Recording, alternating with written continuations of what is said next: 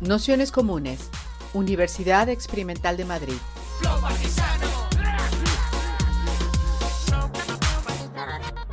Toda la información en nuestro canal de Telegram Nociones Comunes o en nuestra web traficantes.net barra formación.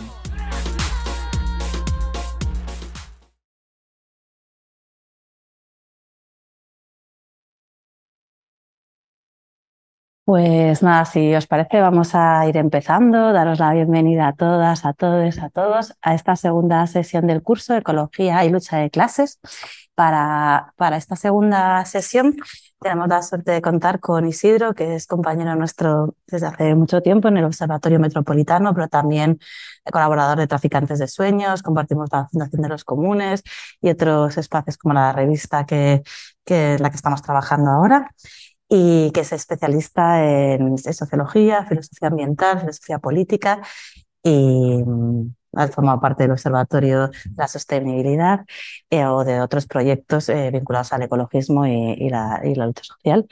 Y, y, nada, para, para esta sesión le habíamos propuesto un poco resumir o trabajar las hipótesis en las que estábamos trabajando en torno a lo que podría ser hablar ahora de de ecología de los pueblos, ecología y lucha de clase en el contexto y en la realidad en la que estamos inserta ahora, en, la, en un contexto de crisis ecológica y ambiental, pero también de crisis económica y, del capitalismo. Y, nada, y, bueno, y vamos a empezar porque hay un poco de confusión con que yo manda una hora mal, entonces pediros disculpas a quienes suméis un poco más tarde. Y, también luego, si queréis, al final repasamos también algunas horas y algunos días que no estaban muy claros en, el programa. Así que nada, pues muy agradecidas a quienes estáis aquí, a quienes estáis desde casa y a Isidro por compartir este rato con, nosotras. Pues muchas gracias. Eh, mm, crisis de la crisis ecológica y lucha de clases.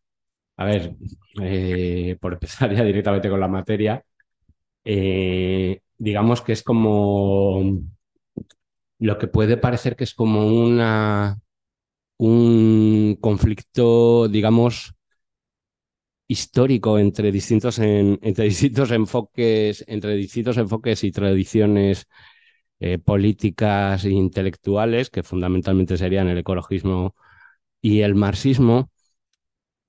Pero en el caso que nos ocupa, eh, quizá no vamos a tratar tanto como de los problemas históricos del, del ecologismo en sus relaciones con organizaciones obreras, partidos comunistas, distintas familias, digamos, del, del marxismo teórico y de la militancia de la militancia, digamos, comunista obrera clásica, eh, como a, ver qué significa eso hoy, en el momento de la crisis actual. O sea, y para eso, pues hay que caracterizar las dos cosas. El estado, digamos, de la, de la crisis capitalista, en qué punto del largo ciclo de la crisis capitalista nos encontramos, y por otro, el estado en el que se encuentra la lucha de clases, ¿no? O sea, como que serían, por ninguno de los dos polos, este, nos podemos fiar, digamos, de lo que son las lecturas tradicionales porque han cambiado las suficientes cosas en los últimos años como para que haya, como para que, haya que replantearlas, ¿no?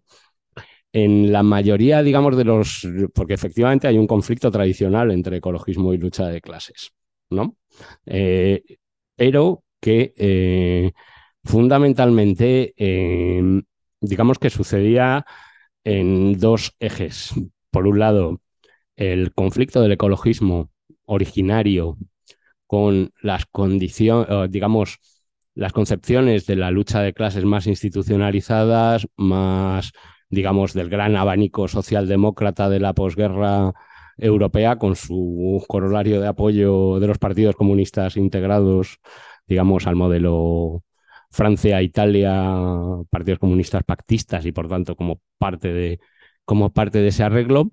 La crítica digamos, ecologista originaria a ese tipo de organizaciones está, es evidente, es decir, son cómplices con un modelo industrial que está acabando con los ecosistemas y que está generando una crisis climática, ¿no? Este tipo de crisis, este tipo de críticas, digamos que son las tradicionales, ¿no? Desde los años 70 en adelante, eh, que van en dirección desde el ecologismo hacia el, digamos, el movimiento obrero, por buscar una encarnación de la lucha de clases más o menos más o menos sencilla. Y por otro lado, digamos que hay una cierta acomodación en eso que se llamó ecosocialismo, em, de la ecología, de las reclamaciones ecológicas, pero digamos que esa fusión nunca se ha hecho, digamos, de una manera integrada, sino que se han juxtapuesto dos versiones, ¿no? Eh, como vamos a hablar luego bastante en extenso de, lo que sería, en qué sentido se queda corto la concepción ecológica ecologista política clásica a la hora de tratar la lucha de clases, diremos la inversa en qué sentido las organizaciones y movimientos más o menos vinculados al marxismo clásico se han quedado cortos. Pues fundamentalmente cayendo en una forma de que lo que podríamos llamar segunda internacionalismo, que es o consiste en, posponer, es decir, de alguna manera decir, eh, las reivindicaciones ecológicas forman parte también de nuestra esfera de reivindicaciones eh, algo parecido a lo que puede suceder con el feminismo o con otros tipos de movimientos ahora, pero primero la revolución comunista y luego eh, arreglaremos los ecosistemas, ¿no? Eh, digamos que eso es la crítica, la crítica que va del otro lado. Y digamos que para hacer la crítica de cuáles han sido las concepciones del ecologismo que han fallado, pues necesitamos una explicación mucho más larga, porque realmente es la que nos interesa, la otra simplemente es fallida. En cuanto al primer eje de conflicto, que sería el conflicto de, del ecologismo, digamos, eh, primero, naciente de los años, de los años 70, de los primeros años 80, con la sociedad industrial, eh, que incluye, digamos, eh, la cogestión en, los modelos socialdemócratas, en bastante medida, siempre sometida en última instancia al capital, pero la congestión por parte de los sindicatos mayoritarios del aparato industrial, eh, digamos que los estados de bienestar eh, europeos em, eran posibles eh, sin alterar la naturaleza capitalista de este tipo de sociedad, porque existían unos excedentes eh, digamos, en la producción, que se repartían o que, podían dar lugar a un reparto distributivo entre capital y trabajo mediado por los sindicatos, eh, que generaba sociedades pues, con unos grados de cobertura social, pues los que más o menos eh, han sido los estados centrales europeos hasta, hasta hace dos días. Pues bien, es que el modelo, digamos, industrial de base ya no existe. Con lo cual,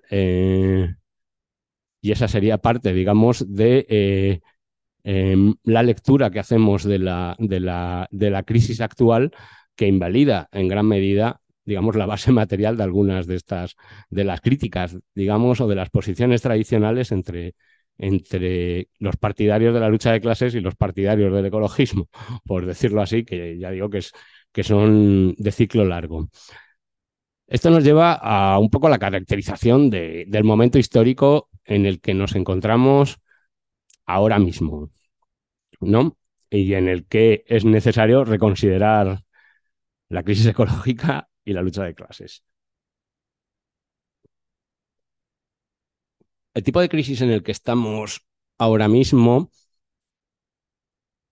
digamos que eh, la llamamos crisis de la ecología del capital, así en términos, digamos, muy, muy rimbombantes, pero que vienen a decir eh, que la crisis, de alguna manera, el fenómeno fundamental de nuestro tiempo de ahora mismo es la crisis ambiental, la crisis climática como figura, como figura central. Em, pero digamos que esta forma visible, eh, detrás de ella, lo que hay es un, digamos que un agotamiento de la casi total eh, de la capacidad o de la fuerza del, capital o del aparato industrial del capital para em, seguir apropiándose, eh, digamos, eh, recursos que podemos llamar naturales, entre comillas, pero que más bien serían no pagados, que es digamos una dinámica clásica de, de apropiación del capital eh, están llegando a unos límites que chocan ya frontalmente desde hace bastante tiempo con la reproducción de los ecosistemas, digamos, eh, terrestres, incluidos, vamos, terrestres del planeta Tierra, incluidos, por supuesto, con las dinámicas humanas en, en, su, en su interior. por supuesto, lo que sería la forma principal de, de acumulación de capital, que es la acumulación de capital a través de la industria, a través de la manufactura tecnologizada. Toda esa vía se encuentra en crisis prácticamente permanente, con distintos altos y bajos, desde los años 70. Desde 1973 es la fecha un poco así que se suele utilizar para marcar el inicio de la crisis y lejos de, digamos, esta crisis, que es lo que se llama una crisis de sobrecapacidad, de exceso de capacidad, es decir, que la capacidad productiva del capital excede con muchísimo la capacidad de absorción, digamos, de la demanda, en este caso, pues, la demanda social de las sociedades para, para absorber eh, esos niveles de productividad. Eso en lugar de generar una quiebra en cadena, que digamos que sería la, teoría económica detrás de la acumulación de capital y su depuración, eh, pues en la medida en que las industrias afectadas eran industrias centrales, digamos, para los, mm, la construcción de los estados-nación en el periodo de posguerra, el conflicto sobre quién debe asumir las pérdidas de la crisis de ese modelo es un conflicto muy, muy largo que lleva arrastrándose desde los años 70 hasta ahora. Eh, había una noticia reciente, eh, se ha cerrado en el sur de Gales, en el Reino Unido, el último alto horno. Se ha cerrado hace dos semanas, el último alto horno siderúrgico que quedaba en funcionamiento. Era propiedad, curiosamente, y con esto, valga esto como pequeña ilustración de lo que estamos hablando y de lo que vamos a hablar, era propiedad de Tata, de una industria india, curiosamente, inversión del dominio colonizador. Quiero decir que tiene muchas resonancias a, digamos, sobre en qué momento nos encontramos, quién tiene el poder ahora mismo y quiénes son los países decadentes, ¿no? Pero con esto quiero decir, no sé en qué momento se empezarían a cerrar, porque primero se empezaron a cerrar, por seguir con el ejemplo británico, pero podríamos ir a otros países. Eh, se empezaron a cerrar pozos de carbón, altos hornos, eh, pero llevamos eso, 50 años en ese proceso de reestructuración, ¿no? Sin que haya habido una reversión. Es decir, las dinámicas que se marcaban ya en esa crisis de los años 70, económicas, eh, no han hecho más que confirmarse. Es decir, em, eso que se llamó crecimiento económico, no solo hay que estar a favor o en contra de ello, en general que estar en contra, pero desde luego lo, más importante es que hoy es imposible. Y que como figura, pues ya es una figura del pasado que lo único que hace es mantener como distintas dinámicas institucionales eh, que mantienen precisamente un orden de clase, sin duda, pero que no directamente no, no terminan, no terminan nunca de, de alguna manera como de, de resolver la cuestión. Em, esta crisis es también la crisis, digamos, de la que fue la solución a esa crisis solución con muchas comillas, solución en términos capitalistas. Eh, esto es una cosa que dice mucho David Harvey y que la hemos, la hemos tomado como así una visión muy clara de cómo funcionan las crisis capitalistas.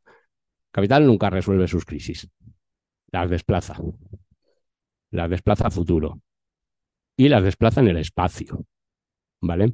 Es decir, las desplazan geográficamente y en el tiempo, pero no las resuelve. ¿Cuál fue, cuál fue la, el gran intento de solución de la crisis de los años 70? Pues fueron mm, dos conceptos bastante, vamos, o dos.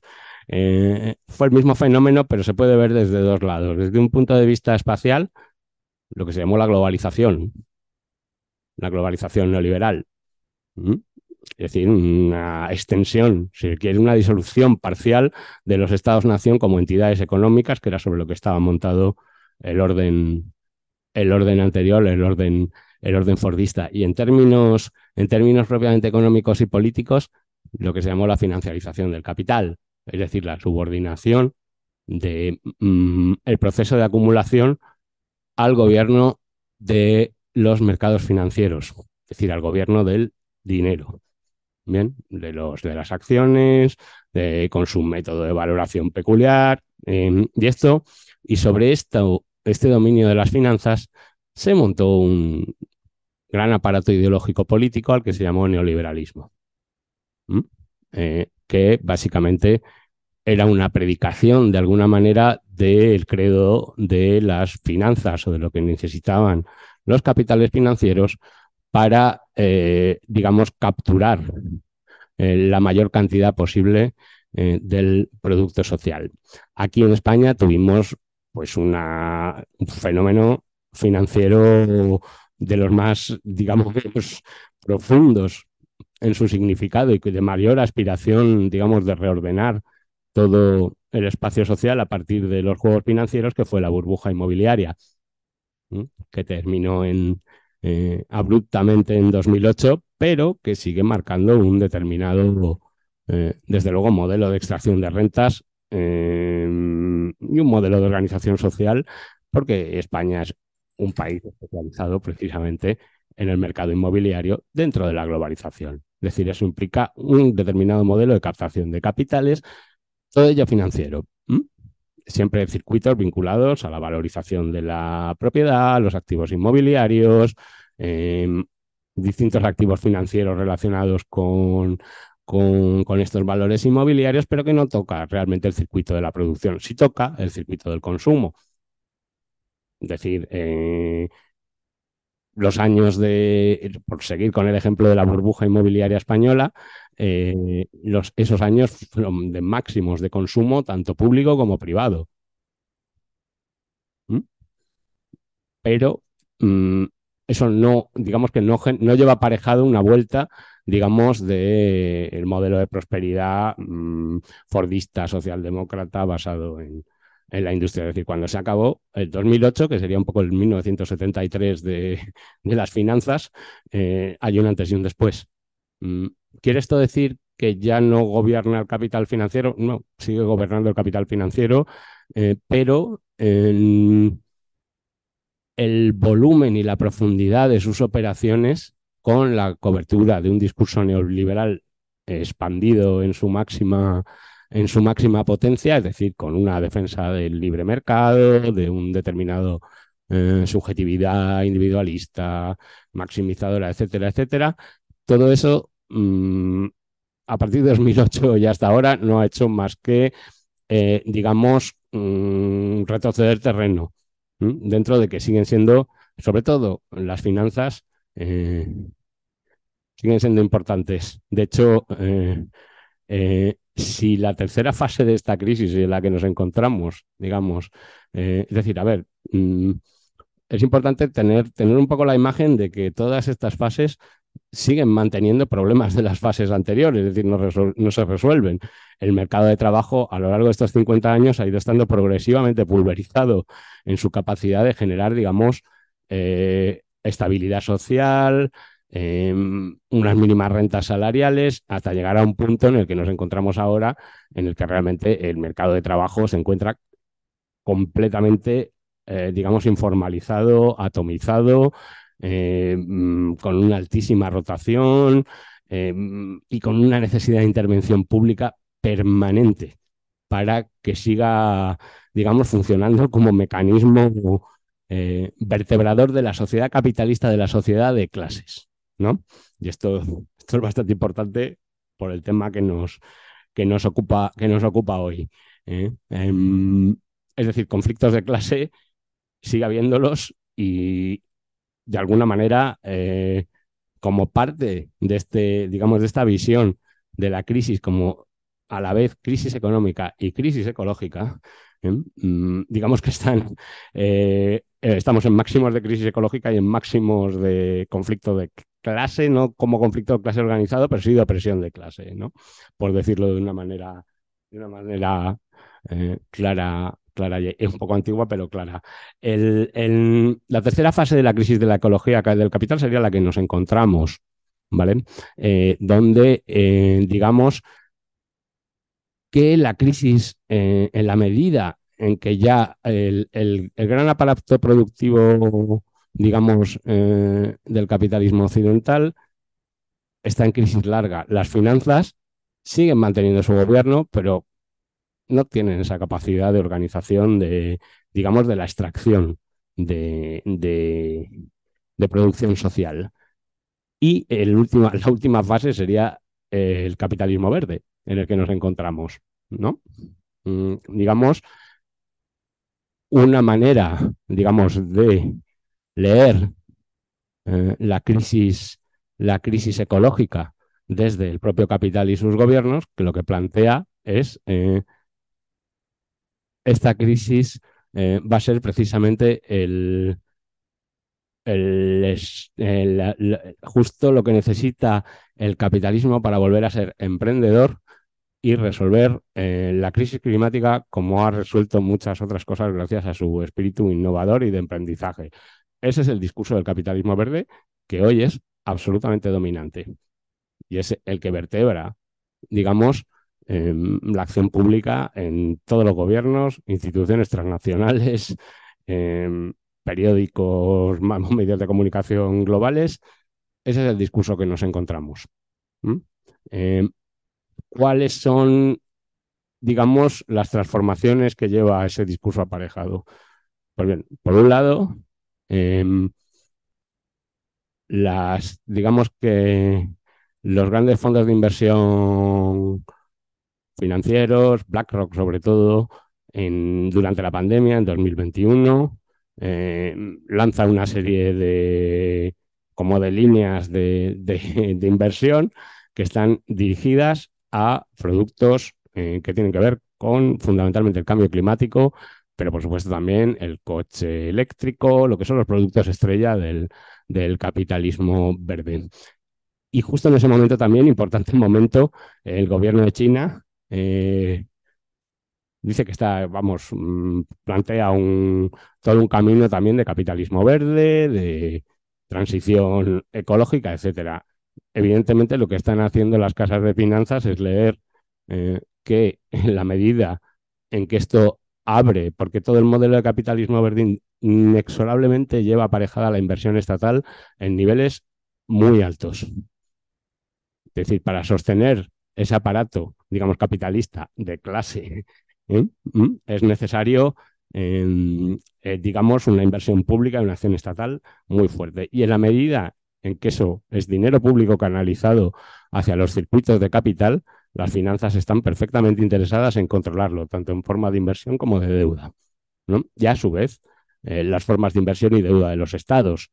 Es decir, en ese sentido, este modelo, aunque se desligue del neoliberalismo tradicional en el sentido del discurso del libre mercado para pasar a un discurso de no, no, los gobiernos tienen que pagar, por, eh, para, para, lograr esta transición, para que esta transición se haga en términos capitalistas y en última instancia se mantenga eh, las posiciones sociales tal y como están, ¿no? que eso es lo que se está pagando en última, en última instancia, es decir, mantener el capitalismo como forma de poder político. Eh, en la medida en que ya no existe el capitalismo en los países europeos sobre todo también en Estados Unidos como fuerza productiva, digamos, ¿no? Como función productiva central. Pero sí que el, conjunto de posiciones sociales vinculadas a ese modelo se mantiene intacto por esta vía. Eh, esa sería la última fase de esta crisis. El capitalismo, digamos, el capitalismo verde con sus eh, eh, ejes de acumulación vinculados a Mm, energía, materias primas, que están en máximos mm, de precios desde hace dos, tres años. La energía, pues bueno, se dijo, la guerra, Ucrania, la guerra de Ucrania era más causa, que, más causa que efecto de la subida de los precios energéticos, pero en última instancia el camino, digamos, de financiarización de los inputs energéticos y de y como ejes de especulación, de beneficios especulativos, ha crecido muchísimo en los últimos años y lo mismo sucede con, eh, lo mismo sucede con materias primas y alimentos. Porque digamos que son, esos son los ejes inmediatamente afectados por lo que se supone que es la transición energética. Eh, bien, em, en fin, que esto, que esto ha generado problemas, no sabemos muy bien si, si de clase o simplemente conflictos corporativos mm, bastante, bastante seguidos y bastante graves, no hay más que verlo en las movilizaciones de los agricultores, pero no de los agricultores de España. Eh, los agricultores en Francia, en Alemania, en la India. Está habiendo una movilización de agricultores absolutamente gigantesca, que está relacionada también con, con esta cuestión. Y luego con, eh, digamos, desde el punto de vista de, de su afección es generalizada, lo vivimos en forma de, inflación, fundamentalmente, de encarecimiento de los precios que en última, que en última instancia sirven para, mm, digamos que mantener un nivel de, de márgenes empresariales financieros lo suficientemente alto, insisto, como para mantener, eh, digamos, eh, las posiciones, sobre todo las de poder, eh, bien remuneradas y por tanto puedan, puedan reproducirse. Digamos que eso sería el esquema de crisis.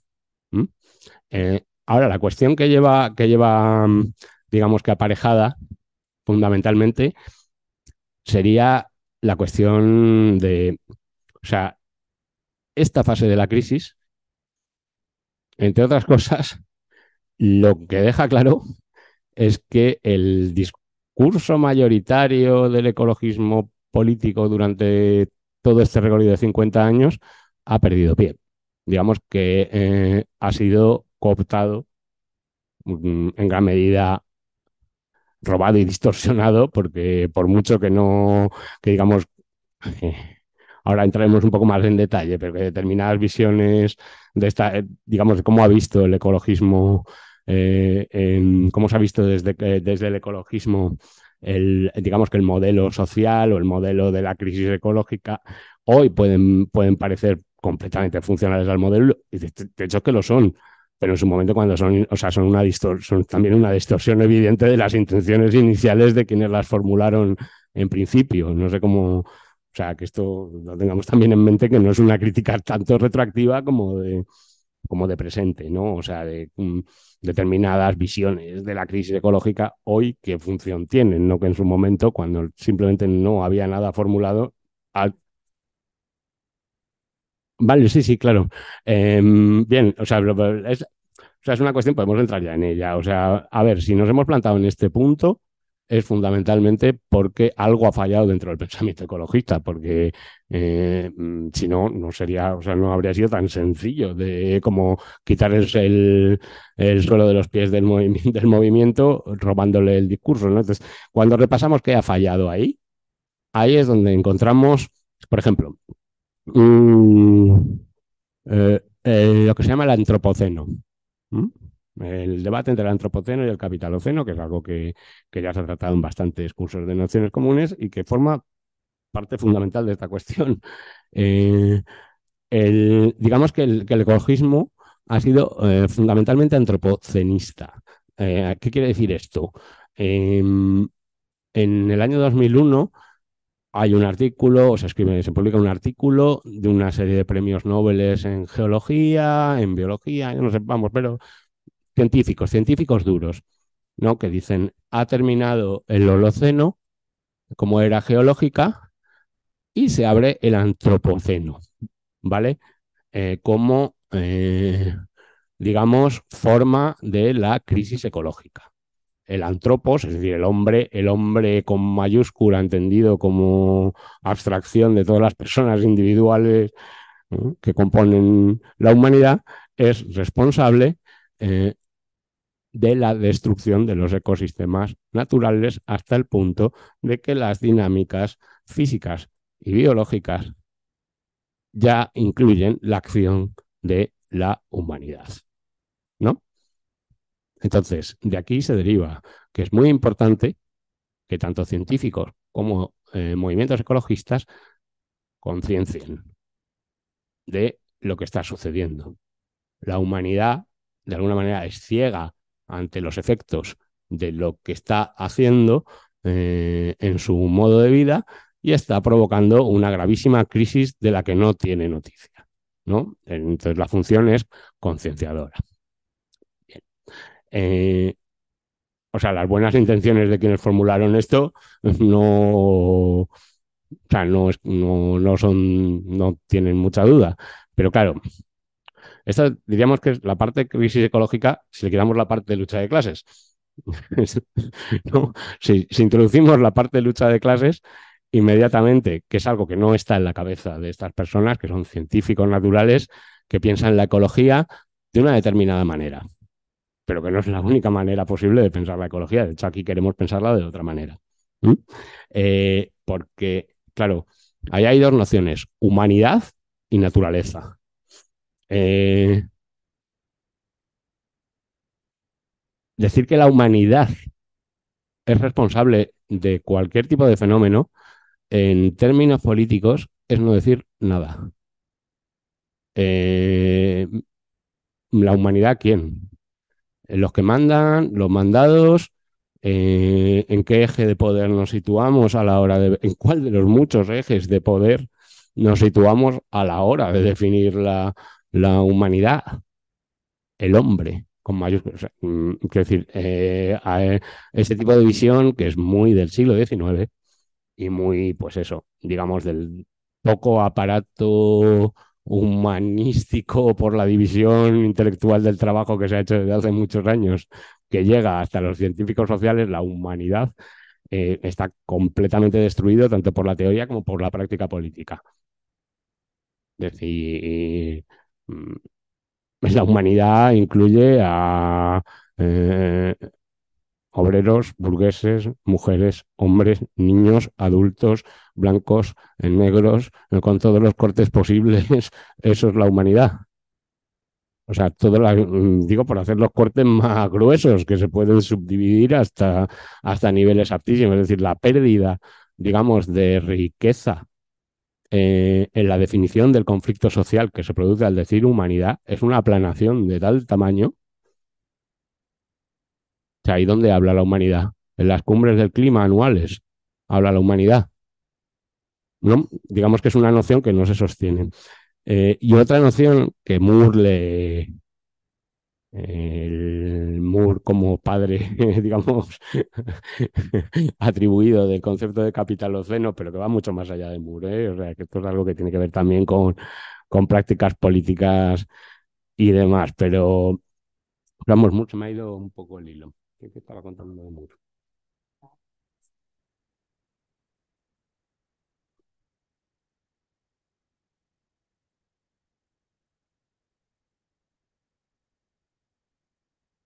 Claro, claro, claro, sí, sí, sí, sí. Sí, sí, sí, por supuesto. El, el, una notación que, que Moore mm, destruye, eh, aunque quizá lo hace en términos demasiado filosóficos, es la de naturaleza naturaleza, lo natural. La política, el, delito de naturalismo en política es grave. Eh, hay eh, la falacia naturalista en, filosofía quiere decir que es que, como pensar que existe el bien en, una forma externa a la, de, a la del sujeto, ¿no? Es decir, la naturaleza dictamina lo que es bueno. No, no. Eso es eh, todo, todo lo que todo lo que lleve toda concepción de lo natural que sea un trasunto de una posición política y moral, y no son pocas. Es decir, la gran figura de la ideología burguesa ha sido la naturalización. Es natural que los hombres sean superiores a las mujeres. Es natural que los blancos europeos sean superiores al resto del mundo. Está inscrito en el orden natural de las cosas. Por supuesto, es de desquiciar la visión de la, de la naturaleza que tienen hoy los ecologismos, pero digamos que es una, es una noción que no está sometida a crítica alguna, ¿no? Y precisamente lo que viene a decir Moore es eso, a lo que llamamos naturaleza, no es que, más que la acción de la producción del capital. El despliegue histórico del, capitalismo es, eh, pero vamos, eh, necesariamente, necesariamente a la vez un proceso de destrucción ecológica de destrucción, de, sometimiento de la fuerza de trabajo, de sometimiento de determinadas partes del mundo y determinadas etnias a otras y de sometimiento de género, básicamente, de distintos cruces de sometimientos a los que se traslada, eh, digamos, sus trabajos, sus formas de producir a la esfera de la reproducción drásticamente, es decir, la reproducción quiere decir lo que el capital no paga. El capital, eh, desde su propia lógica, el coste de la reproducción se llama salario. Lo que me cuesta a mí lo que le cuesta al capital obtener una fuerza de trabajo y unos ecosistemas explotables mañana, el capital lo denomina salario. Impuestos, si queréis. pero, pero que es una forma de salario al Estado desde, la lógica del capital. Pero lo que cae fuera es simplemente no existente. Y ahí podemos, y ahí es donde metemos el trabajo de los ecosistemas, el trabajo humano no pagado, eh, todo lo que tiene que ver con la reproducción social que el capital no paga y que mantiene de alguna manera la, dinámica eh, eh, socioecosistémica de nuestras sociedades. Ahí es donde está el conflicto de clases ahora mismo. Y ahí es donde la reorganización política debe suceder. Digamos, la construcción de un nuevo sujeto de clase que pelee la lucha de clases en la crisis de la ecología del capital, debe ser, algo que surja de esos ámbitos a los que eh, el capitalismo ha trasladado a la reproducción social y que el ecologismo no ve, o que a día de hoy no ve ahí es donde, eh, digamos que eh, una política de clase capitalocenista, que es a su vez necesariamente un ecologismo político, necesariamente, por la forma que estamos, en la crisis que estamos, tiene que serlo. Ese es el reto organizativo actual. Es decir, el, el ecologismo no puede ser de alguna manera algo que es externo y sobrevuela el resto de luchas.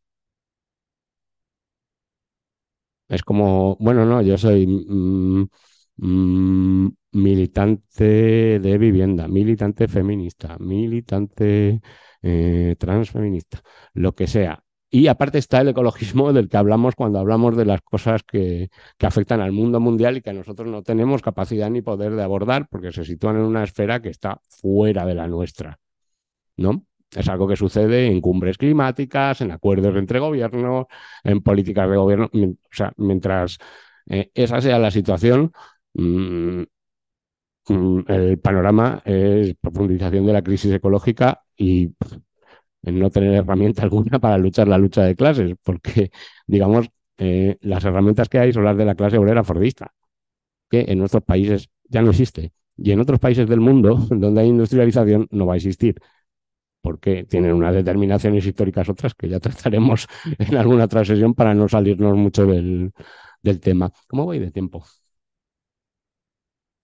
20 minutos de para la conclusión? Pues bien, eh, fundamentalmente, em, volviendo, volviendo un poco, volviendo un poco a la crisis, digamos, la cuestión de la crisis ecologista, es decir, el antropocenismo y capitalocenismo, eh, digamos que como eh, paso desde un modelo Mm, de ecologismo político más tradicional hacia un macroenfoque, porque estos son macroenfoques, ¿eh? no son tampoco, o sea que de aquí hay que pensar las líneas políticas concretas que, se sacan, pero por lo menos digamos que la orientación, la orientación hacia un lugar u otro, mirar hacia la humanidad o sin embargo mirar hacia las luchas y los antagonismos realmente existentes como soportes, digamos, de una, de una lectura formadora, revolucionaria eh, en la era de la crisis, esta crisis del capitalismo es terminal. ¿eh? Terminal no quiere decir corta. No quiere decir que vaya a ser mañana, ni que vaya a ser unidireccional, ni que no vaya a generar fenómenos contradictorios. Pero digamos que no hay nada que nos haga eh, pensar que la crisis de los últimos 50 años, con sus distintos episodios mm, de pico y valle, eh, vaya a revertir eh, las grandes tendencias. Es decir, no va a volver a haber eh, mm, socialdemocracia industrial, no va a volver a haber un pacto social entre capital y trabajo en el que las dos partes se encuentran relativamente mm, comprometidas con ello, todo eso no va a volver a, asistir, no va a volver a existir un mercado de trabajo que genere empleo estable, predecible, todo eso no, no va a volver. Y en, ese sentido, pues podemos, podemos decir que es la crisis terminal del capital. Pero claro, eh, eso no quiere decir que sean, o sea, que no haya una pelea política que, que pelear. Al contrario, hay una pelea política bastante importante. Em, es el antropocenismo, digamos, el, la clave. Una vez que los movimientos, que los movimientos ecologistas no sean antropocenistas, ya entraremos. No, insisto, son macroenfoques. Em, si bajamos todavía un peldaño más, em, pues encontramos eh, digamos que lo que sería los fenómenos que han dado lugar o que, han existido a partir de esa concepción más clásica y que son hoy, eh, digamos que los enfoques centrales con los que nos, con los que nos encontraríamos frente, a la, frente a la crisis ecológica desde el propio ecologismo político. Uno, digamos que esto es un debate como muy estándar que ha estado dando vueltas los últimos o sea, en forma atenuada desde hace 10 años y en forma como muy presente desde hace 3, 4, que sería el debate entre eh, eso que se llama el Green New Deal y el decrecimiento, el colapsismo, depende de cómo se formule el decrecimiento o el colapsismo, ¿no? Em, en ese sentido, digamos que precisamente ese debate formula, o sea, eh, aparte de para identificar las posiciones y además, eh, este debate es fruto como de la propia evolución de las organizaciones y de las personas que las conforman del, ecologismo político en los últimos 30 años, 40 años, 50 años. Eh, digamos que mientras una parte, digamos que una parte del ecologismo político trabajó o se decantó hacia cuestiones que tienen que ver con la interpelación al Estado en forma de lobby, ¿no? cumplir determinados objetivos cuantificados, determinados indicadores, ser un poco una conciencia crítica del Estado, pero dentro del Estado. Muchas veces, pues, en posiciones ministeriales o en posiciones, bueno, académicas también, eh, etcétera, etcétera. Y eh, otra posición que ha intervenido mucho más sobre el ámbito del consumo privado. ¿Vale? digamos que la primera posición sería eso que, llamamos el Green New Deal, es decir, eh, pues una aceptación, digamos, de que más o menos crítica, en algunos casos más crítica, en otros menos de posibilista de las políticas públicas vinculadas al capitalismo verde como ejes de posible transformación decir que esto es una, es una visión muy tras, como muy traspuesta, muy traspuesta de las luchas industriales del siglo, del siglo XX, ¿no? Una visión gradualista, es decir, bueno, vale, venga, ahora aceptamos, ahora aceptamos el convenio colectivo, pero mañana la revolución, ¿no? Pues ahora, ahora aceptamos la descarbonización, pero mañana la revolución. Es un poco, digamos que, digo, dentro del campo que sería ideológicamente la izquierda de esa posición, porque lo que sería la parte más acomodaticia directamente hace negocios con bancos y fondos de con bancos y fondos de inversión verdes.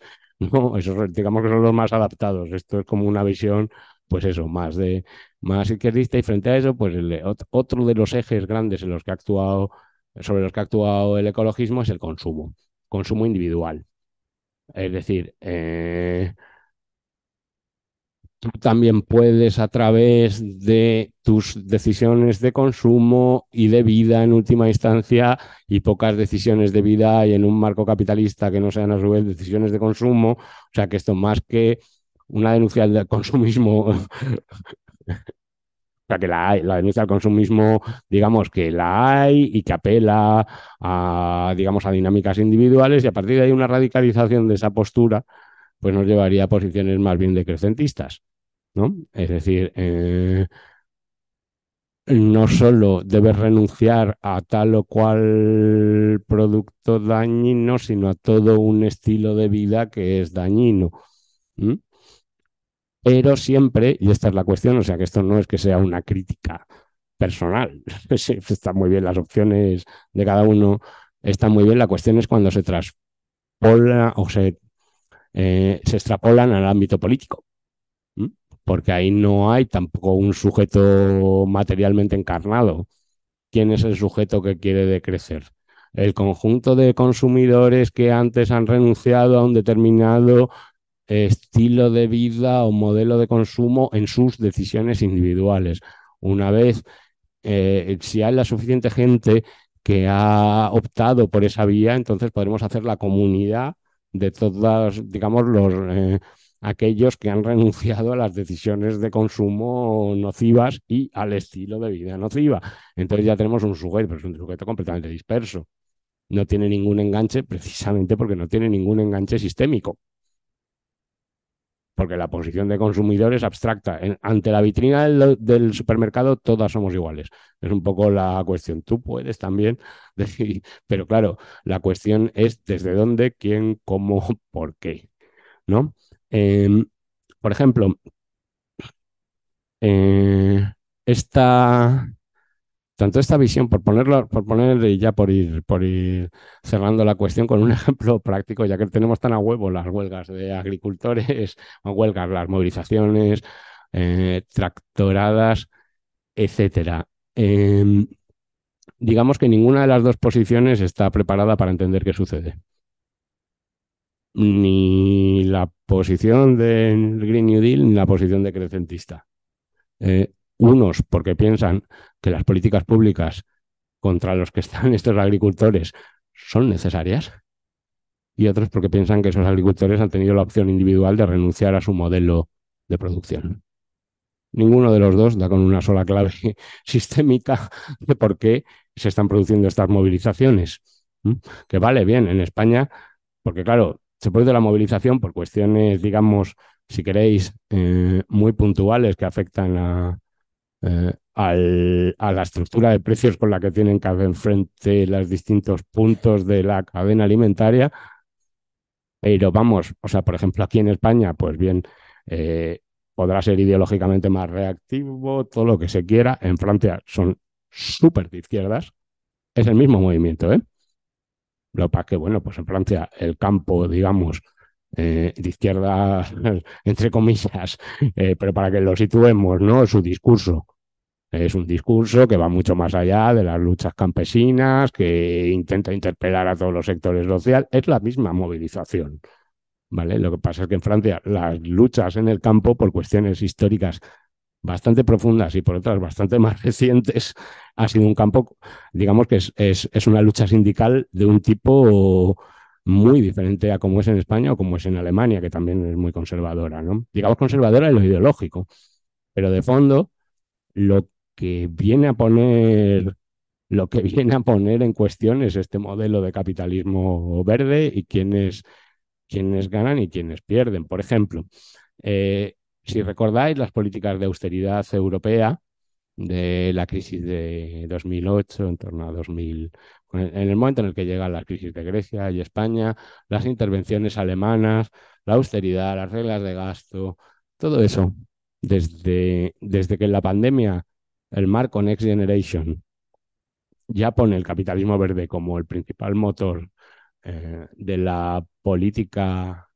en la medida en que pone el capitalismo verde como principal marco de marco político europeo hace que todos esos mecanismos de control de la deuda sean reinterpretados desde, desde, desde lo verde. Es decir, el famoso debt break, como el freno de mano de la deuda alemán, eh, eh, eh, va desde los hospitales hacia el diésel. Es decir, toda la carga impositiva de la recuperación fiscal va metida en, va metida en los impuestos al diésel, digamos. ¿no? Quiere decir eso que el diésel sea bueno, malo, eh, es que en realidad ese es otro de los, digamos, grandes, grandes, grandes y profundísimos errores de, digamos, del, del, del ecologismo del ecologismo político institucional y no institucional. El no institucional no, no es lo suficientemente claro con esta cuestión. Eh, en el capitalismo o en el modelo capitalista, que algo sea caro no significa en absoluto que vaya a ser menos consumido. Sobre todo en determinados, en determinados eh, em, aspectos, pues eso, cuestiones como alimentación o energía, donde la demanda es cautiva. Eh, cuando eh, se produjeron las subidas absolutamente desorbitadas de los precios de la luz mm, y de la energía después de la guerra de Ucrania, eh, todos los estados europeos intervinieron para supuestamente salvar a las familias que pudieran pagar la luz, pero mentira. Era para salvar a las empresas energéticas de unos niveles de precios impagables por el nivel de salarios. Es decir, no sé, no, sé si me explico. Eh, mm, se batieron récords de consumo energético y de precios a la vez. Se batieron récords de emisiones y de consumo energético. En el capitalismo decir que algo es más caro solo quiere decir que es más caro. Escaso lo es en la medida que es, en la medida en que es, es escaso en la medida en que es caro. El acceso está más restringido también los beneficios son mucho más altos para quien los tiene, ¿no? En un modelo financiero que es fundamentalmente especulativo, es decir, la cuestión no es cuánto cuesta el proceso productivo del petróleo, la cuestión es cuánto va a costar mañana el barril de petróleo, digamos, o cuánto va a costar mañana el gas. Y esos son espirales que se realimentan, que generan una enorme cantidad de beneficios sobre los que no tenemos, ni, o sea, sobre los que digamos que la población así generalizada es pasiva o sea, no tiene ninguna decisión de sustitución que le permita, digamos que es una acumulación por desposesión mm, perfecta, en última instancia, ¿no? Y vehiculada por el Estado en, grandísima medida. Bien, pues a eso ha llevado, o sea, la, la, digamos que el pagar más por los recursos naturales ha llevado a eso. No ha llevado a un menor consumo de recursos naturales, en ningún caso ni a, que, a una mejora de la eh, situación climática, ni nada por el estilo. Y eso es algo, y eso es algo que es fundamental, ¿no? Porque en última instancia eh, lo que viene a querer decir es que frente a otras crisis capitalistas o otros momentos de la crisis, de la misma crisis capitalista, esto no se puede resolver con dinero. No es el dinero el que va a resolver la crisis climática, eh, climática, ni la crisis ecológica, ni la crisis social, que es la misma. En, con lo cual, evidentemente hay una brecha que de alguna manera hay que cubrir y que es la brecha donde eh, realmente es necesaria la política de clase y la reordenación de clase. Es decir, si no es con dinero cómo se va a resolver esto, ¿cómo se va a resolver?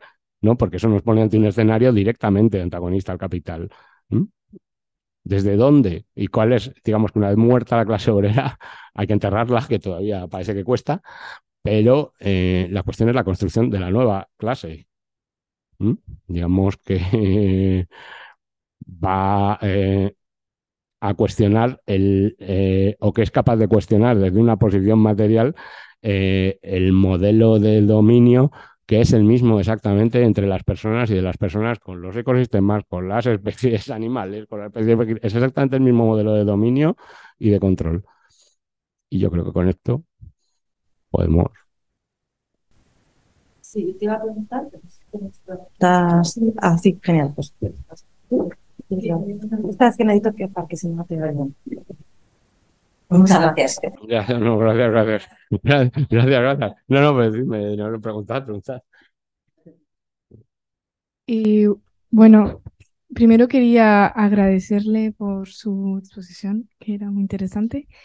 Y yo tenía, bueno, una pregunta que en realidad son como varias dentro, eh, con varios puntos. Em, la primera era saber, o sea, qué solución, según usted, hay para cambiar el discurso ecologista eh, del capitalismo verde actual que está presente en todos lados y pasar entonces de este discurso de capitalismo verde que está en todas las, las instituciones, en los gobiernos, etcétera, a eh, pues otro discurso que esté más en fase con la realidad y la, la crisis eh, sociológica, ecológica, climática, etc.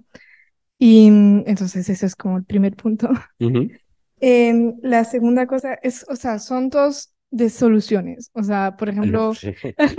Haremos lo que podamos. Em, En cuanto a em, las dos pseudo soluciones em, de las que habéis hablado justo ahora, eh, sobre pues, los lobbies eh, y la dimensión individual del consumo individual, pues bueno, pues como vemos, ninguna de las dos funciona realmente, porque la primera, la de la, es, la primera es una visión gradualista y se hace, pues es la conciencia dentro del gobierno, como habéis dicho, pero eh, retrasa el problema y lo cambia. Y la segunda, eh, en cuanto a los hábitos de consumos individuales, pues eso es lo que comentabais también, que a la hora de comprar comida o pagar la, electricidad, pues somos todos iguales y pues miramos lo que tenemos dentro de nuestro dinero y vamos a lo menos caro. Entonces, eh, mi segundo punto sería ese, ¿qué otra alternativa? ¿Cómo salir de esa, cómo salir de esa pinza? Exactamente.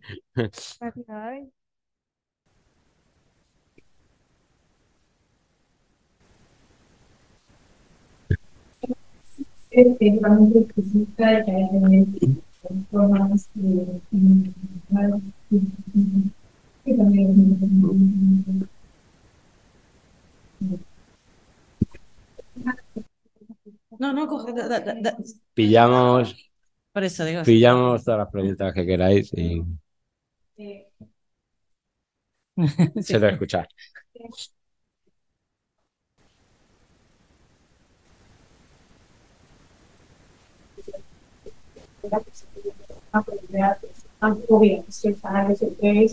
no te da para demasiado, ¿no? Entonces, me hace mucha gracia que punto de, bueno, yo entonces que he hecho lo que he podido con economía, ¿no? Porque es un museo más residuo cero y muchas de estas otras cosas, y como, bueno, pues el residuo cero en tu vida, que es ir a, ir a garamente, porque tampoco te va a traer más que para garamente. Y después que es comprar en segunda mano, ya que tienen que pues, no te puedes permitir comprar que tienes la barra, que lo que te comprar es segunda mano.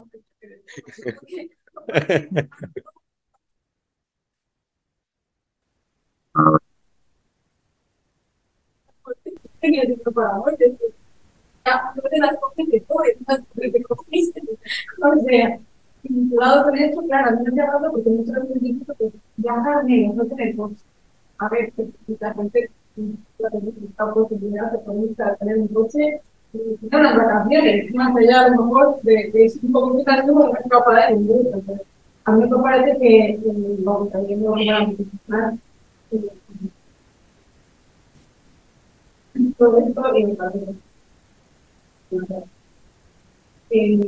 no sé, me parece que el tema de la y enfermedad, la que pues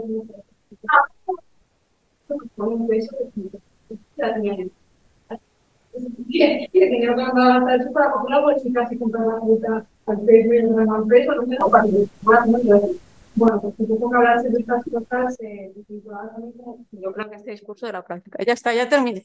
Vale, casi llega tiempo. Es que decían justo. Ah, porque se ha apagado en algún momento. Ah. Ya está, ¿no?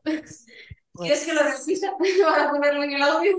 Nada. ¿O quieres que, te mande, que lo copie y lo pegue y lo mande y lo suba un poco? Es que se, tiene como poca batería, las son recargables y se va apagando. Ya hemos visto lo que ha pasado. ¿Que necesitáis que lo repitamos desde casa? ¿O las preguntas se las recoges tú, Isidro, a la hora de...? Bueno. No, puedo para poner ya está. Y creo tengo una nota también.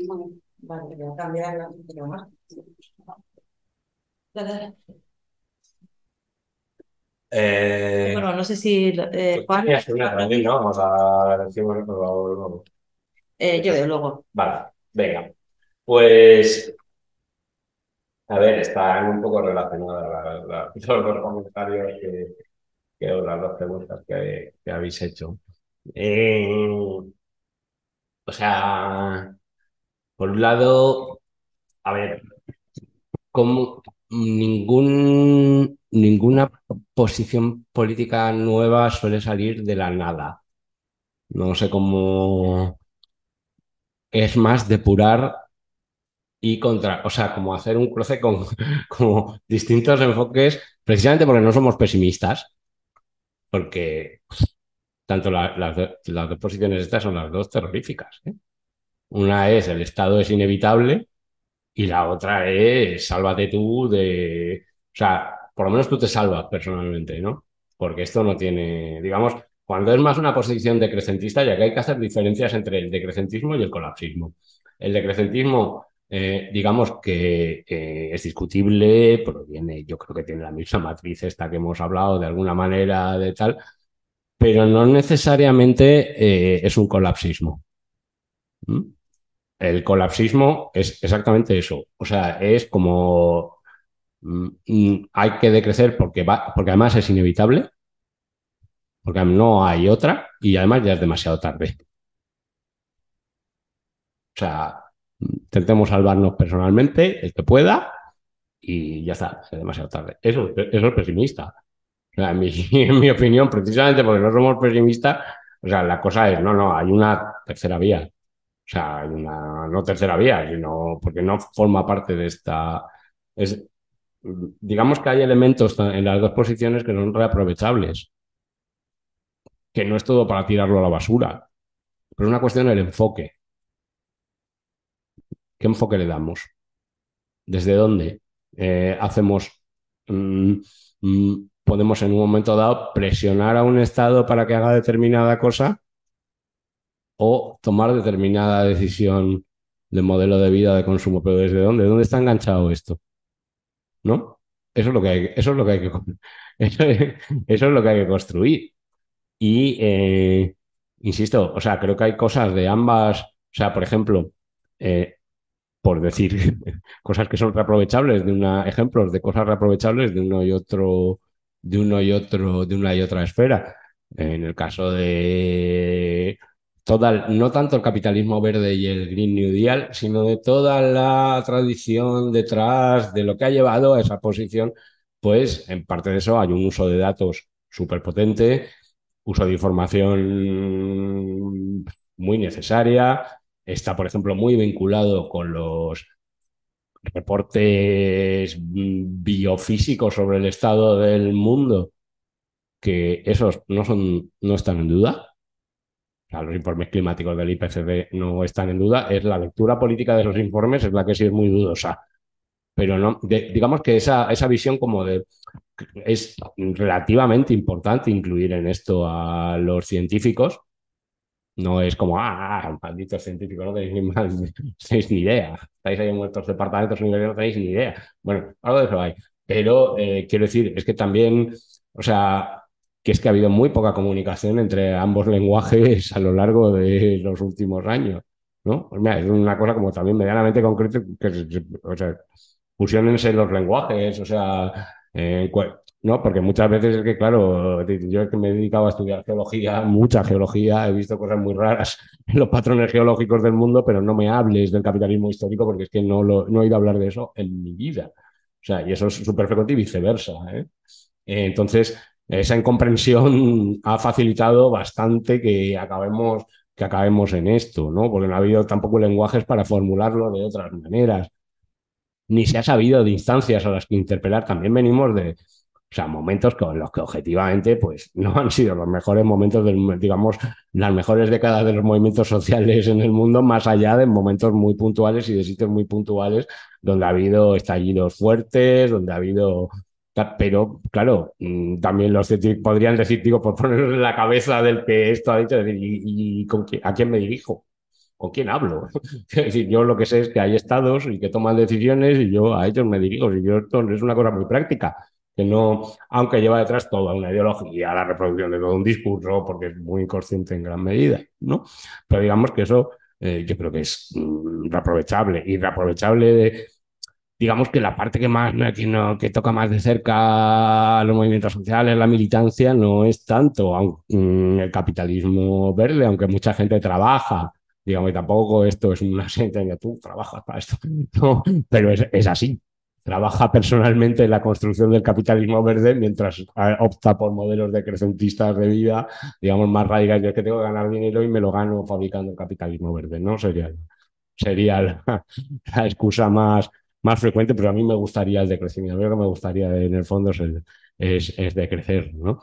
Eh, digamos que en la medida en que es más cercano a a, pues eso, a los movimientos sociales, etcétera. Digamos que las cosas que pueden ser reutilizables desde crecimiento, puesto siempre en una perspectiva colectiva que necesitamos, qué no necesitamos, qué es superfluo, qué no es superfluo. Eso no es algo que se decide en la sección bio del Carrefour, con perdón para la que tenga de trivialización de las cosas más, eh, más serias y de las propuestas decrecentistas más serias, pero en última instancia eh, se vuelve un poco siempre a ese momento, ¿no? O sea, sin tener órganos políticos en los que nos preguntamos eh, qué, qué queremos, qué tenemos, qué podemos conseguir, eh, formas organizativas, modelos de economía no monetaria, apoyo mutuo, donde estas preguntas tienen sentido, pues seguimos estando, digamos, pero cierta idea de, oye, a ver, mm, preguntar,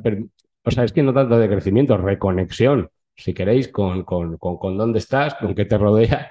Eh, vivimos en un medio ecosistémico, somos parte de ese medio ecosistémico y en, más o menos queremos conocerlo y actuar a favor de eh, la mejora de la calidad de esos ecosistemas en los que vivimos en múltiples aspectos. No solo el aire que respiramos, la calidad de las relaciones sociales, de las relaciones productivas, ¿vale? que están fuertemente dañadas, por no decir destrozadas todas ellas, ¿no? Y es desde ahí donde nos podemos preguntar cuánto de cada cosa necesitamos. Porque si no, pues es una, una, pregunta que cada cual responde en su tal. Y una vez ya hay suficiente masa de los que han renunciado, eh, pues lo intentamos como concertarlo colectivamente, pero no, por el camino se pierde, se pierde lo fundamental, que es eh, queremos tomar decisiones sobre nuestras propias vidas eh, en todos los sentidos, también en el de cuánto, se, cuánto y cómo se consume y para qué. ¿No? Y que eso se pelea en las luchas materiales de ahora. O sea, que a lo mejor tú no puedes opinar con otros sobre cosas que te quedan un poco lejos, pues no está así la situación. Pero sí que hay luchas que se están dirimiendo ahora en el territorio que en realidad, si fuéramos capaces de tener esta visión, estaría esperando por ese sentir colectivo, ¿no? Y que eso es lo que engancha nuestras luchas sociales sobre la reproducción, ¿no? Al final. O sea, que parece que es muy distante, pero en realidad cuando tú estás en un conflicto concreto, ahí sí de repente tienes una capacidad de acción que igual no tienes para un gobierno, para no sé qué, pero sí para visibilizar cómo está ese conflicto en, en tu propio territorio, que es lo que intentábamos como conectar con la sesión anterior, ¿no? que, y que a veces puede parecer desconectado, pero en realidad eh, hay un camino ahí que somos capaces de leerlo, todo este tipo de cuestiones van como dirimiendo porque es tu propio espacio de político eh, donde tienes cierta capacidad de, de acción. Porque si no, al final también, bueno, no sé, esto también es como lo vea a uno, pero sino también la capacidad de fuerza que tienes que tener para movilizar a grandes gobiernos, tiene una repercusión tan fuerte que también muchos, yo creo que es muy complicado para determinados movimientos, aparte que puedas hacer una acción puntual de visibilización, eh, tener una fuerza real, ¿no? que es un poco lo que, ¿no? lo que te pasa en Extension Rebellion. O sea, tú puedes cortar entero Londres incluso, ya más brutal no se puede pensar, te, te tienen un montón de peña, pero Sí, no es que mientras que otros paradigmas de organización desde abajo, a nuestro modo de ver, eh, tienen como más posibilidades de subsistir si están como aterrizados en conflictos que luego tú puedas sostener en el tiempo, porque en cierta medida tu vida eh, depende de ello, por lo que sea, por una decisión política o por tu arraigo al, al territorio o por las múltiples cuestiones. ¿no? algo así. Sí. Básicamente es como la perspectiva, o sea, es que se ha perdido mucho en capacidad de, precisamente porque los ejes han ido por otros sitios, hemos perdido mucho saber colectivo en eh, lo territorial, que quiere decir lo concreto. Es decir, a ver en una determinada lucha aquí, ahora, en un determinado fenómeno aquí y ahora, saber identificar dinámicas que son globales, porque están por todas partes, ¿eh? Si se sabe mirar, están por todas partes. ¿no? Es esta cosa de la desposesión también política, ¿no? Eh, para hablar de esto es necesario hablar en una cumbre en Abu Dhabi una vez al año o en Azerbaiyán, va a ser la próxima eh, dentro de un año. Todo lo que no se diga o se haga ahí es necesariamente local, eh, fragmentario e inútil que es como el, totalmente el disempowerment, como el desempoderamiento total. Es como o estás aquí cualificado como delegado en no sé qué, mm, precisamente en los lugares donde que han servido para extender que, todo siga todo el status quo siga funcionando sin que haya gran gran disrupción en torno a salvar al planeta de, del capital que es planteado por el propio capital, que eso sea posible, pues claro, ha llevado muchos años de cumbres climáticas, contracumbres, de todo un modelo de, de hacer como si eso fuera así, pero es que mmm, si es que estamos hablando de cuestiones que nos afectan muchísimo más directamente. Y entonces se entiende, ¿no? O sea, que si tú, también, bueno, esto es una cosa que, que nosotros también notábamos mucho, que es al final tú no estás en esas, o sea, estamos perdiendo como mucho la capacidad de las luchas territoriales, ¿no? Por las pocas que ha habido últimamente ha sido la cuestión de los árboles, donde ha faltado mucho tiempo para dar una perspectiva metropolitana, sino que, bueno, se ha ido consiguiendo a duras penas y casi mucho más vinculado a determinadas, bueno, yo creo que ahí ha quedado mucho por trabajar. Y, pero en realidad estamos como perdiendo mucha nuestra capacidad de intervenir, pues en este caso, en el plan, en el modelo de ciudad que tenemos, la relación que tiene con la periferia, la relación con cómo queremos vincularlos, con cómo comemos, con cómo, ¿no? O sea, que incluso millones, o sea, que sean eh, determinados sectores de agricultores que se planten el Mercadona, porque es una dinámica que nosotras hacíamos antes años con el SAT y que ahora somos incapaces de sostener. ¿no? O sea, que tú flipas, que dices, pues, no sé, hace 10 años nuestras acciones en los días de lucha social era entrar con la gente del SAT y denunciar lo que estaba pasando en el campo porque eran ellos, ¿no? Y de repente son estos sectores que los que es muy difícil a veces aliarse, con los que determinados colectivos ecologistas están teniendo muchas dificultades para articularse, pero que en realidad están reproduciendo ese conflicto que tenía que ver con los alimentos baratos. ¿no? Y, y es esa dificultad nuestra para salir por ese tipo de cuestiones frente a otras acciones súper respetables y, a las que agradecemos mucho que pongan el cuerpo en ello, pero que, que desconecten, o sea, que están como en ese otro lugar de visibilizar, de concienciar algo que en realidad eh, bueno, requiere otra relación de fuerzas que a día de hoy no se tiene. Entonces, bueno. Eh, Ahí había como, ah, ya no sé si había las preguntas, una mano levantada, pero no sé si... Yo, yo, yo había, yo había levantado la mano. ¿Se me escucha? Súper bien. Hola. Te escuchamos súper bien. Ah, vale, vale. Eh, bueno, yo, eh, aparte de que tengo que ir al Mendralejo el viernes a hacer un, un speech contra el regadío, así un poco enfocado desde el punto de vista económico y, y de la lucha de clases, que a ver cómo salgo del, del asunto, pero bueno, saldremos, espero que no entre nadie a reventar el acto. Y he, he oído, claro, es que el tema de la lucha de clases con los temas ambientales, eh, si escuchamos a, no sé, a John Bellamy Foster o al propio Alier el otro día, ¿no? Parece que la única clase que tiene conflictos realmente medioambientales, pues son las eh, mujeres del tercer mundo que están en, en África o en Asia o en Sudamérica luchando por la agricultura de subsistencia, o que están los indígenas que están en los bordes de expansión del capitalismo, ¿no? donde van a abrir una mina, etcétera.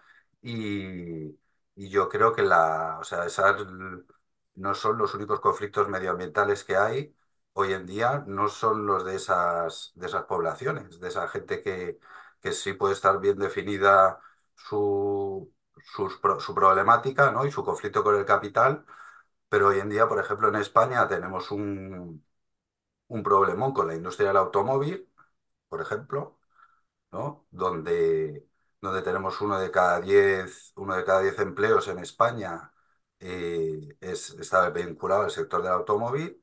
Eso es un problema que hay que resolver, que tenemos que resolver, que las únicas salidas que se están dando son, como hemos dicho, hacia el New Green Deal, ¿no? Salidas que realmente van a, sabemos que no van a ser eh, suficientes, pues que van a seguir generando problemas medioambientales, que los está generando además también en nuestro propio territorio, como una mina que se va a abrir ahora en Cáceres en los próximos años de litio.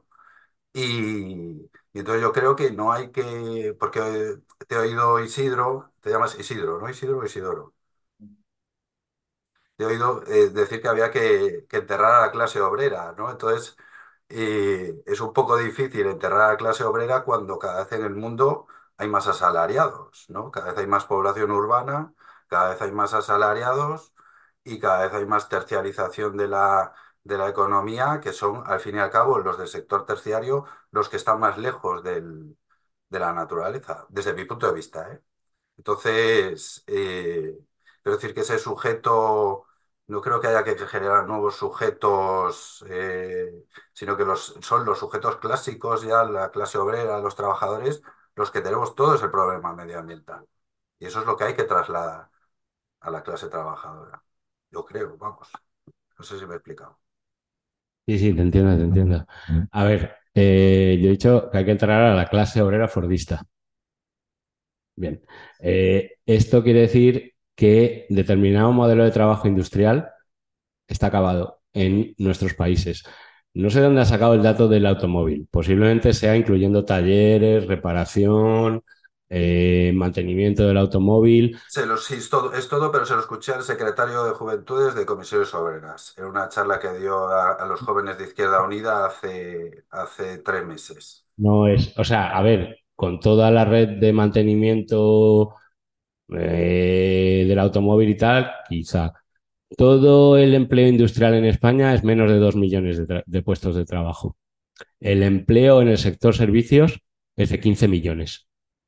Desde el punto, de, el empleo en el sector logístico y de transporte son unos 5 millones, eh, que no es el sector del automóvil, pero es, digamos, lo que sería el recambio. La idea de recambio de la, de la industria tradicional, pues es los sectores logísticos, Amazon, eh, eso mmm, no llega a 5 millones de trabajadores. Hay 15 millones de trabajadores en los servicios que, ojo, desde el punto de vista del capital, esto es muy importante tenerlo en cuenta, ¿eh? Son improductivos. Todos. ¿Eh? En la medida en que no producen plusvalor en un proceso, en un proceso de manufactura, digamos, de acrecentación del plusvalor industrial. Eso ya solo sucede en Asia.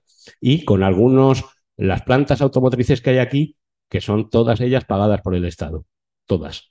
Precisamente para mantener la idea de eh, que existe la posibilidad de la vuelta a una socialdemocracia industrial. ¿No? Eh, pero es residual, son reservas, son reservas. Eh, quiero decir, y el Estado decide en qué ritmo van a desaparecer.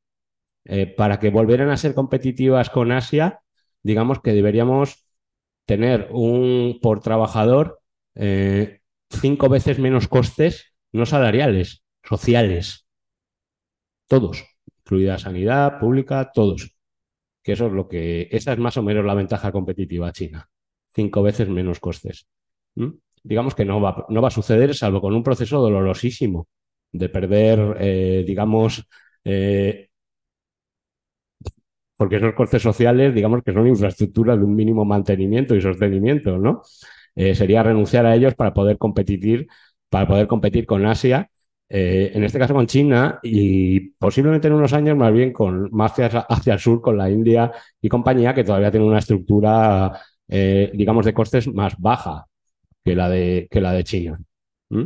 Entonces, en ese sentido hay que enterrar a la clase obrera en el sentido de, en ese sentido, precisamente para construir la nueva clase trabajadora, si quieres, trabajadora o, o expropiada. Eh, porque el mercado de trabajo tampoco mantiene hoy mismo, pero es que es una especie de básicamente informalización generalizada, donde la gente entra, sale del mercado de trabajo, eh, tiene rentas salariales, deja de tenerlas, se alternan con otras fuentes. Pero digamos que el, modelo eh, fordista de clase obrera, tú entrabas en la fábrica en 18 años y salías jubilado con 65, eso ya no existe. Digamos, o existe para una población muy, muy, muy marginal. Eh, en el resto del mundo, por supuestísimo, la economía asalariada, pues en la medida que se ha ido ampliando hacia Asia, pues ha ido ampliando su número general de asalariados que en los países asiáticos vaya a, vaya a existir ese tipo de fuerza de trabajo organizada en sindicatos incrustados en el aparato de Estado que negocian una negociación colectiva auspiciada por el Estado que afecta a convenios, pues no va a ser así casi seguro. Lo cual no quiere decir que los trabajadores no vayan a tener presencia en ese modelo, pues posiblemente la van a tener eh, desde una posición mucho más fuerte que la que, tienen, que la que se tiene en Europa en el trabajo, insisto, manufacturero industrial. Los servicios, pues son, es que son, es que son otra cosa, es que no tienen niveles de productividad del trabajo altos. Eso no quiere decir que no sean productivos en general y que ahí no se genere nada en general. Insisto, desde el punto de vista del capital. Mm, o sea, mm, la antigua productividad del trabajo, yo creo que se nos, que no lo tenemos en mente, pero no solo era que introducir un cambio tecnológico y que eso ahorrara costes en trabajo, por poner un ejemplo del tipo de cambio tecnológico que hay ahora con la robotización o la inteligencia artificial, era que ese mismo cambio tecnológico generaba cuatro o cinco veces más puestos de trabajo con esa misma máquina. Los altos, los cualitativos de productividad eran brutales y sobre eso se han construido nuestras sociedades. Digamos, el modelo de paz social en, en nuestras sociedades y eso no va a existir, digamos. Y eso es algo que hay que asumir. Y eso no quiere decir que, al contrario, no quiere decir que no haya que pelear. Ni que el mundo del trabajo no tenga nada que decir, por supuesto, tiene mucho que decir, ¿vale? Pero no, no desde la posición subjetiva, ciertamente.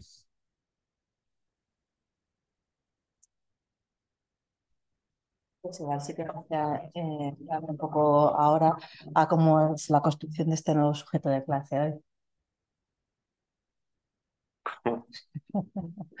A ver, la construcción, eh, la construcción de este sujeto, a ver, en cierta medida, claro, porque también, si hay una cosa, hay una parte que has dicho eh, al principio de tu intervención que estoy completamente de acuerdo. Es decir, eh, la visión, digamos, de los puntos donde, donde conflicto, digamos, social, de clase, cultural y ecológico coinciden, tradicionalmente han sido las comunidades indígenas que vivían en medios de relativo equilibrio con sus ecosistemas y que, claro, la destrucción de sus medios de vida es obviamente la destrucción de su comunidad. Entonces, digamos que son ejemplos muy fáciles y muy a huevo para poder decir, mira, aquí se está defendiendo tanto el, manglar que quiere destrozar la camaronera como el estilo de vida de esta comunidad y que ha favorecido unas ciertas formas de vida comunitarias eh, vinculadas totalmente a la economía del manglar y a una determinada capacidad de extracción de los recursos. Bien, eso está clarísimo. Ahí está clarísimo quiénes son los, quiénes, quiénes son los dominantes, quiénes son los dominados, quiénes, cuáles son los ecosistemas destrozados. Es demasiado fácil digamos, ¿no?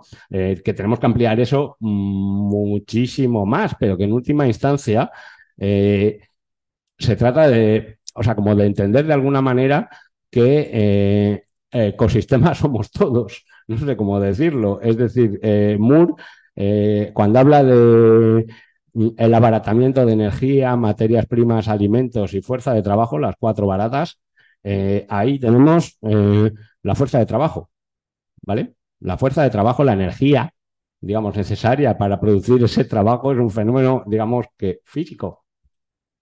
Eh, y que nos pertenece de alguna manera y que nos atraviesa y que nos sitúa pues, en distintas posiciones en el sistema o en el modelo de dominio eh, que eh, convergen, digamos, en querer em, un modelo en el que no hay una apropiación ya no solo del producto social, sino también directamente em, de todas las bases de la reproducción material. Primero fue la vivienda durante la fase financiarizada, ahora son los alimentos, es la energía, también la vivienda. Sigue siendo, sigue siendo forma de... Es decir, em, ¿quién no está afectado por eso? En cierta medida. Digamos, ¿qué terreno, qué terreno o qué mapa social eh, dibuja esta variable superpuesta a otros ejes de dominación? ¿No? O sea, más o menos sabemos hoy que cualquier tipo de figura anticapitalista tiene que ser además antirracista antipatriarcal, como poco. Y ahí para arriba. ¿Eh? Pero vamos, porque son ejes que son, no es que sean, no, no, el capitalismo y además, no, es que son, están integrados en, en los modelos de dominio y estructuración del capital que fundamentalmente se forjan en el mercado de trabajo y en el régimen salarial. ¿Quién gana un salario? ¿Quién no? cómo, por qué, cómo y en qué cantidad. Esos son los cruces, eh, los cruces en los que se conforman los mercados de trabajo contemporáneos y que a todos nos afectan. Podemos, eh, podemos verlo desde el eje de la, por ejemplo, de la vivienda. ¿Mm? ¿Quiénes, quiénes, son los, ¿Quiénes son los dominantes? ¿Quiénes son los dominados? ¿En qué sentido? Eh, hay toda una serie digamos, de elementos de trabajo reproductivo que se obvian en el mercado inmobiliario, que se ponen aparte, que no se valoran, ¿eh? digamos, y se mantiene todo en una escala relativa a un salario decreciente. ¿Qué tipo de vector de dominación, de, vectores de dominación son esos? En el caso, eh, por ejemplo, la historia. la historia del capitalismo es indefectiblemente la historia de la colonización y del imperialismo, que a su vez es la historia de, del ciclo, del gran ciclo del cambio climático, de la destrucción de los ecosistemas, eh, que los ejes, que los ejes, digamos que todos esos ejes con los que nos hemos acostumbrado a construir nuestra práctica política más o menos cotidiana, tienen un eje, todos ellos tienen, tienen de alguna manera el sentido general de encontrarse eh, con determinaciones que tienen que ver con eso que llamamos crisis ecológica y que hay que ampliar mucho en su significado para entenderlo en toda su profundidad, creo. Si tenéis alguna cuestión más. Si desde casa tenéis alguna pregunta. Igual tenemos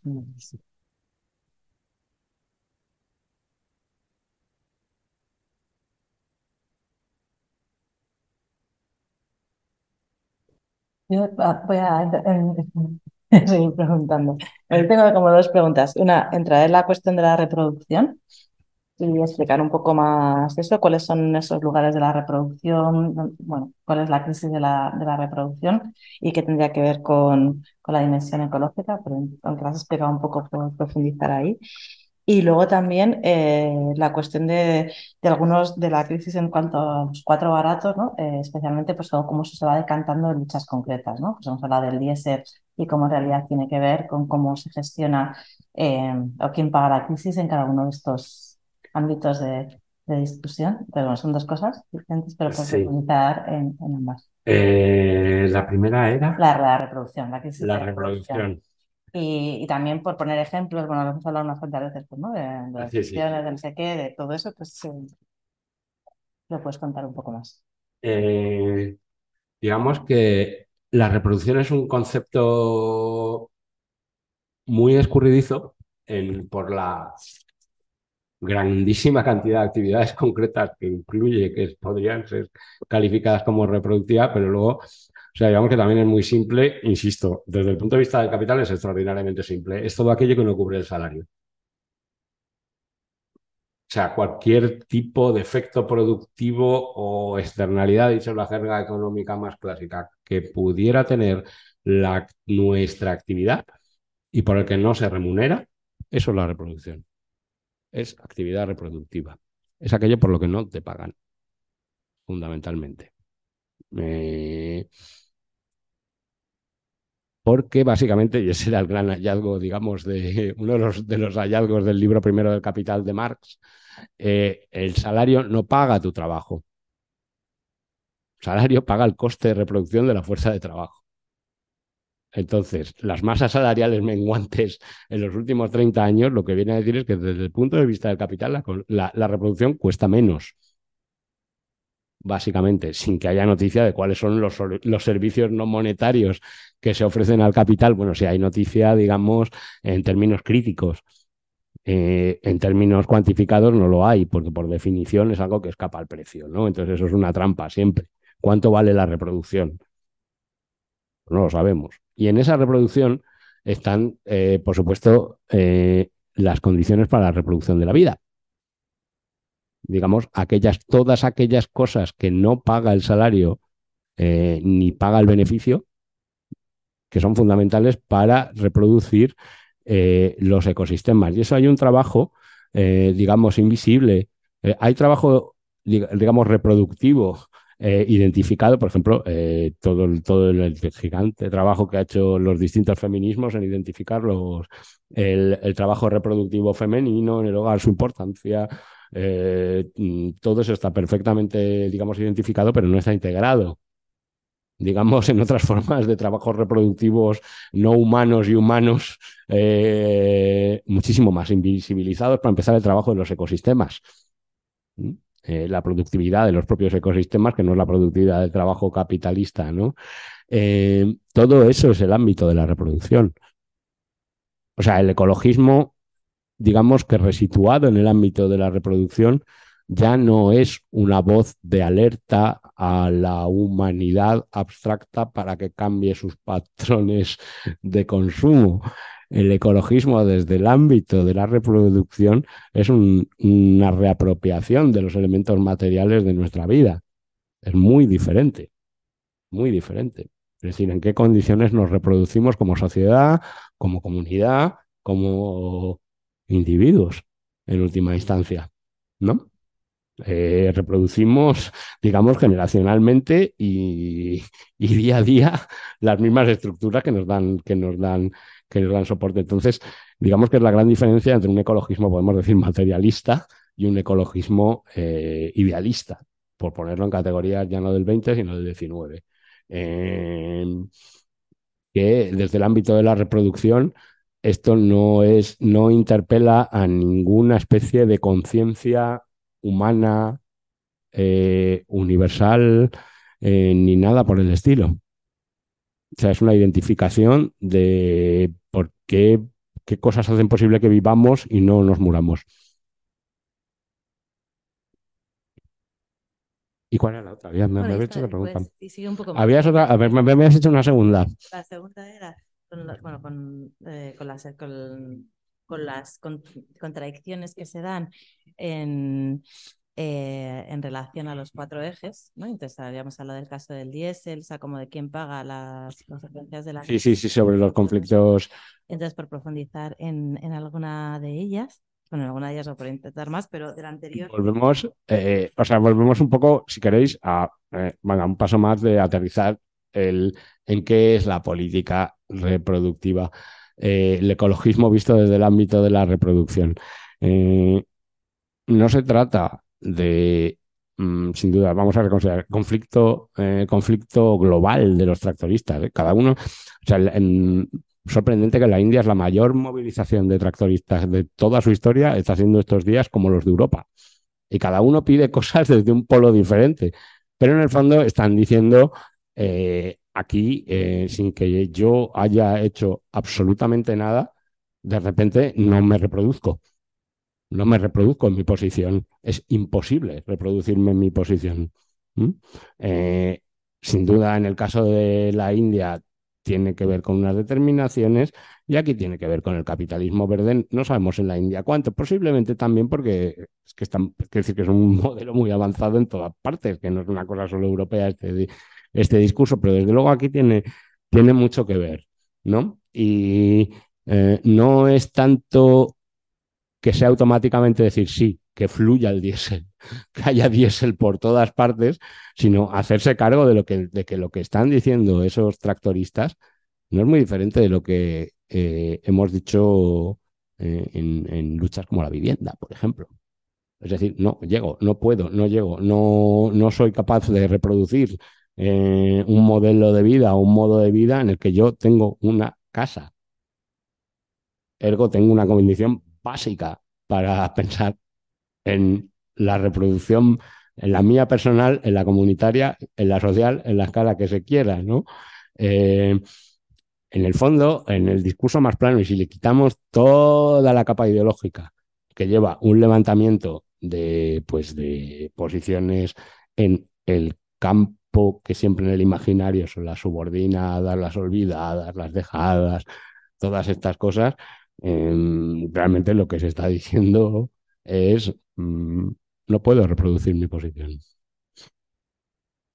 ¿Qué se deriva de aquí? Pues ahí vienen todos los discursos de eh, ¿acaso nos importa lo que comemos? ¿Acaso nos importa de dónde viene, eh, de dónde viene el alimento? No, no, todas estas cosas que dicen los portavoces agrarios en tal, y que bueno, hay que enmarcarlas en, en, pues en, en- ese sentido. Y en ese sentido, pues hay que entenderlas no desde un punto de vista de esta gente son los agentes, es- son los agentes del mal y los causadores del cambio climático, ¿no? O sea, quien piensa que los tractoristas tienen más responsabilidad en el cambio climático que la COP, está muy equivocado. Simplemente. em, Bueno, pues insisto, por ejemplo, en Francia, donde evidentemente hay una lucha de decenios en el campo eh, de otro tipo, los portavoces de la revuelta de los tractoristas eh, sabían eh, perfectamente cuántos nitratos están contaminando su suelo, cuántos cánceres hay en su zona y piden no tener que tratar con, esa, con ese horror químico eh, que está contaminándoles sus cuerpos, sus campos y sus vidas. Eh, que no sé, o sea, en relación al diésel, cómo de peor es lo uno, cómo de bueno es lo uno, cómo lo malo es lo otro, ahí ya entramos en qué posición estás tomando. No, no sé si me explico. Eh, en todo caso, no son la especie de, o sea, que, insisto, Francia es Francia, hay un trabajo de muchos años, la Confederación Paysan y antes, y de su propia forma en cómo han hecho el campo siempre ha tenido un peso que no ha tenido en otros sitios, pero además es que ha vivido un proceso de politización desde, desde, muchos lugares. Entonces, digamos que en ese sentido, eh, hay ahí una posibilidad de que un mismo conflicto tenga, digamos, o asuma una cara política de otro tipo, porque los portavoces eh, agrarios en Francia se hacían cargo de toda la crisis de costes. Es decir, que no se trata aquí de que a mí me paguen más para que tú, que también estás en última instancia en la mierda, pagues más, sino de que eh, si tú no puedes pagar y yo no llego a fin de mes, aquí qué está sucediendo. ¿Y qué manera de gestionar esto hay? Porque quizás hay maneras, ¿no? O sea, las preguntas que, las hipótesis que hable, una vez que quitamos digamos, la vitola de enemigos acérrimos, aunque vayan con banderas de España, aunque vayan con banderas de Vox, es que da lo mismo, que esos son fenómenos superficiales, que lo que hay que ir es al, al fondo de al fondo de los fenómenos, los levantamientos y los movimientos políticos, pues la gente los utiliza con lo que tiene a mano. Si tiene a mano una bandera de Vox, la coge, la agarra y sale. Pero hay que ver qué es lo que hay detrás de eso, ¿no? Insisto, por eso el ejemplo francés no como decir, no, no, es que tenemos que ser como los de Francia. No, eh, digamos que en determinadas condiciones, mismos fenómenos pueden dar lugar a discursos completamente diferentes políticos y a formas de vertebración políticas completamente diferentes. Entonces, no sé, tampoco los comienzos del movimiento obrero fueron como, oh, no, no, fueron bellos y hermosos, no, no, pues hay una cantidad de coacciones, de chantajes, de partirle las piernas a esquiroles, de tal, que no, pues, precisamente momentos especialmente agradables de, de tal, pero es el ajuste, digamos, contradictorio a nuevas condiciones de, a nuevas condiciones. Si no les hacemos ningún caso y nos creemos que ya tenemos todo absolutamente sabido al respecto, pues tenemos todas las condiciones, todas las cartas para, para, para equivocarnos garrafalmente. Vamos, creo. completamente de acuerdo. Así que, pues nada, así os parece con, bueno, con esta vocación de intentar comprender eh, qué está sucediendo, dejaríamos la sesión por hoy. Eh, nos veríamos el próximo lunes, eh, que sería eh, con Raúl Celic, a propósito también de un texto de acá de publicar también sobre esta cuestión. Y, nada, muy agradecidas a todas, a todos, a todos, y especialmente a Isidro por estar aquí. Y bueno, y también atender en el mail que, que haya habido como un cambio de fechas, bueno, que haya habido un poco de desorden con eso, entonces hay dos sesiones que tuvimos que cambiar después de Semana Santa, entonces por eso quedaba un huequillo que a lo mejor podíamos hacer esa sesión de agua o de gentrificación verde que había quedado como fuera. Y si podéis, pues nos contestáis al mail diciendo que os apetece y si podéis alguna de ellas y sobre todo que os quedéis en la cabeza que esas dos sesiones son después de Semana Santa. Así que nada, un abrazo y seguimos. Gracias.